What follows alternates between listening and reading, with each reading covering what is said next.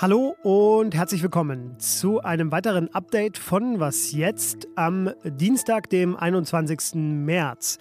Fabian Scheler ist mein Name, kurz ist die Sendung und deshalb lassen Sie uns gar keine Zeit verlieren hier vorne. Mein Hauptthema heute sind die anhaltenden Proteste in Frankreich und was daraus für Emmanuel Macron folgt. Außerdem geht es um den Besuch von Chinas Präsident Xi in Moskau und warum man sich eher nicht auf die Londoner Polizei verlassen sollte. Das alles jetzt hier in den nächsten knapp neun Minuten. Redaktionsschluss für diesen Podcast ist 16 Uhr. Rente kann es schon mit 62 gehen. Wer nicht voll eingezahlt hat, ein bisschen später. Spätestens aber mit 67 Jahren ist in Frankreich das Rentenalter erreicht. Das will Emmanuel Macron ändern. Er will vor allem das früheste Eintrittsalter anheben auf 64 Jahre. Wochenlang protestieren Hunderttausende Franzosen bereits, auch in der vergangenen Nacht erneut. Es gab 142 Festnahmen, angeblich elf verletzte Polizisten, wahrscheinlich noch mehr verletzte Demonstrantinnen und Demonstranten. Und warum sie gestern auch wieder demonstriert haben, war, dass gestern Abend im Parlament ein Misstrauensvotum äh, gescheitert ist. Und zwar gegen Macrons Regierung. Und es ist nicht nur gescheitert, es ist extrem knapp gescheitert. Am Ende haben nämlich nur neun Stimmen gefehlt und die Regierung wäre gestürzt worden.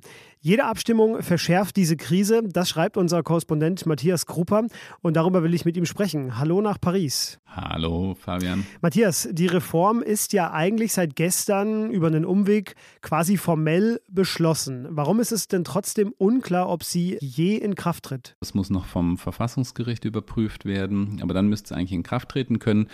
Die Sache ist, äh, es hat äh, wenig Legitimation und der Kampf auf der Straße, der das Land eben jetzt seit Wochen schon im, äh, in Atem hält, der geht weiter und der hat sich sogar eher nochmal verschärft, weil es viel Frust gibt, weil es viel Wut gibt, nicht nur über die Reform, sondern auch über die Art und Weise, wie die Regierung sie jetzt durchgesetzt hat. Jetzt gab es bei der Abstimmung gestern, also ich will noch mal kurz mit dir zurück ins Parlament blicken und weg von der Straße noch einmal. Bei der Abstimmung gestern gab es äh, eine interessante Figur, das war der Fraktionsvorsitzende der Republikaner, die ja eigentlich mit der Partei von Emmanuel Macron stimmen. Das war gestern Abend eben anders. Es gibt ja ganz einfach gesagt in Frankreich die Regierungsfraktion, dann gibt es die ganz Linken, die ganz Rechten und eben die konservativen Republikaner. Welche Rolle spielen die denn bei diesem ganzen Prozess? Ja, die spielen die zentrale Rolle. Die Konservativen sind eigentlich, das sind äh, 61 Abgeordnete, das sind eigentlich diejenigen, die Macron bei dieser Rentenreform zu einer Mehrheit hätten verhelfen können, weil sie selber auch für eine Anhebung des Renteneintrittsalters sind. Nichtsdestotrotz aus unterschiedlichen internen Gründen, die Partei ist zerrissen, die Fraktion ist äh, zerfällt in verschiedene Lager, ähm, äh, haben sie halt äh, Macron keine Mehrheit verschaffen können äh, bei der Rentenreform. Und gestern haben 19 von diesen 61 Konservativen für den Misstrauensantrag, also gegen die Regierung gestimmt. Das heißt, ähm, Macron wird sich künftig nicht mehr auf sie verlassen können. Der Fraktionsvorsitzende, den du angesprochen hast, hat im Parlament wörtlich gesagt, das Problem ist nicht diese Reform, sondern das Problem ist der Präsident. Ähm, und damit sind die weiteren Aussichten für künftige Regierungsvorhaben im Parlament aus Macrons Sicht halt komplett ungewiss. Jetzt fordert die Opposition wenig überraschend den Rücktritt der Regierung, natürlich auch die Zurücknahme dieser Rentenreform. Auch Neuwahlen sind jetzt nicht ganz ausgeschlossen. Ich weiß, Glaskugel-Voraussagen sind immer schwierig, aber vielleicht kannst du eine Antwort versuchen. Wie geht es denn jetzt weiter? Sehr gute Frage. Ganz kurzfristig geht es so weiter, dass der Präsident morgen ins Fernsehen geht und äh, sich da zum ersten Mal überhaupt seit einigen Wochen öffentlich ausführlich äußern wird, wie er äh, es sich jetzt vorstellt, dass es weitergeht. Ähm, Neuwahlen sind sehr unwahrscheinlich, weil bei Neuwahlen, also Neuwahlen könnte es geben, Neuwahlen wohlgemerkt des Parlaments, nicht des Präsidenten. Der Präsident könnte das Parlament auflösen, aber dann würde Macron in der jetzigen Situation riskieren, dass im künftigen Parlament, in einem neu gewählten Parlament, noch mehr Abgeordnete gegen ihn sind. Also das ist eigentlich kein Weg, der ähm, jedenfalls für die kurze Frist zur Verfügung steht. Er könnte die Regierung umbesetzen, er könnte eine neue Premierministerin ernennen, um so ein bisschen symbolische, symbolischen Neuanfang zu inszenieren. Das alles hilft ihm aber nicht bei dem Grundproblem. Und um ehrlich zu sein, da sehe ich im Moment keinen richtigen Ausweg. Wie will er für künftige Gesetzesvorhaben, für seine künftige Politik in diesem Parlament eine Mehrheit bekommen. Du hast gesagt, morgen wird er im Fernsehen also sich erklären, aber für den Donnerstag sind schon wieder große Demonstrationen angekündigt. Der Gewerkschaftsbund, der ruft sogar auf, so lange zu demonstrieren, bis diese Reform zurückgenommen wird. Matthias, vielen Dank dir für diesen Moment. Wir werden da sicher von dir noch einiges hören in den nächsten Tagen und Wochen. Gerne. Ciao.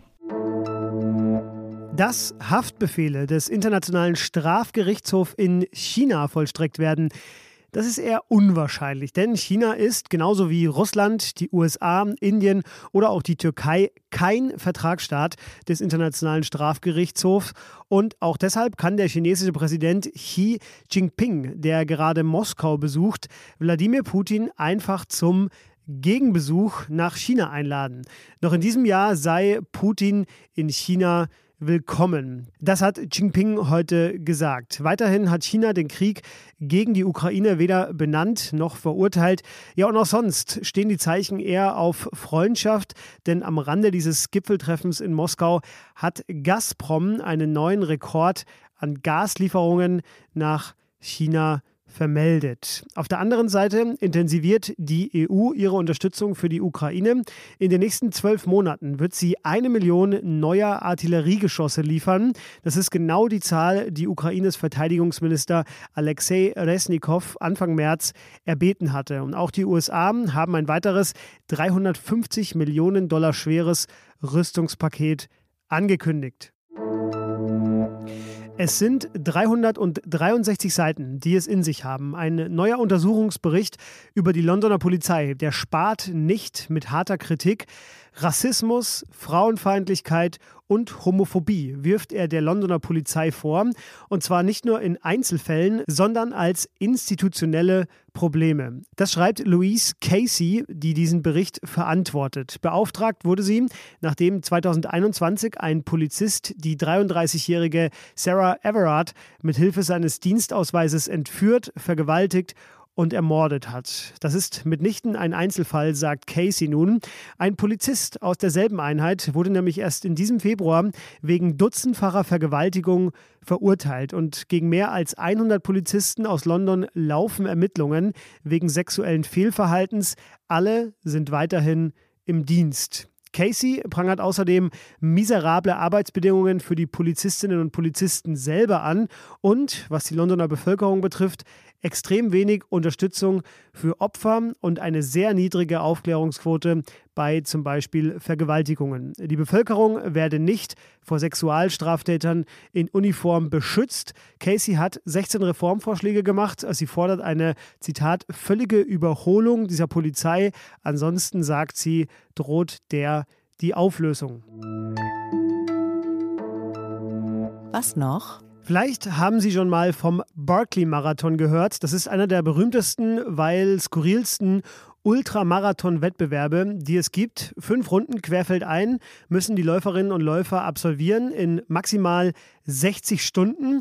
Zurückzulegen sind 161 Kilometer quer durch einen Nationalpark im Bundesstaat Tennessee. Zurück geht diese Idee auf die berühmte Flucht des Mörders von Martin Luther King. Das war James Earl Ray. Seit 1986 gibt es also dieses Rennen und seitdem haben genau 17 Läufer das Ziel überhaupt erreicht. Und jetzt kommt die Sensation. In diesem Jahr waren es drei auf einmal. Das ist fantastisch. Wer sich da ins Thema einlaufen will, dem empfehle ich die sehr gute Doku über dieses herrliche Event mit dem vielsagenden Titel Das Rennen, das seine Jungen frisst.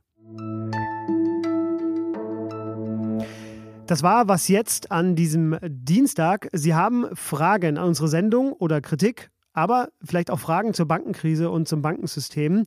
Die schicken Sie bitte alle an wasjetzt.zeit.de, denn wir bauen eine Sondersendung für den kommenden Samstag und wollen da auf einige Fragen von Ihnen eingehen. Mir bleibt Ihnen noch einen schönen Feierabend zu wünschen oder je nachdem, wo Sie gerade sind. Uns erreichte kürzlich eine Mail aus Saudi-Arabien. Mit dem Fahrrad ist da gerade eine Hörerin von uns unterwegs. Liebe Grüße. Also, egal wo Sie sind, haben Sie einen schönen Abend, schönen Tag und bis bald. Tschüss. Sehr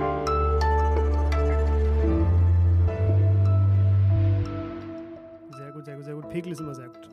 Okay, dann geht's los.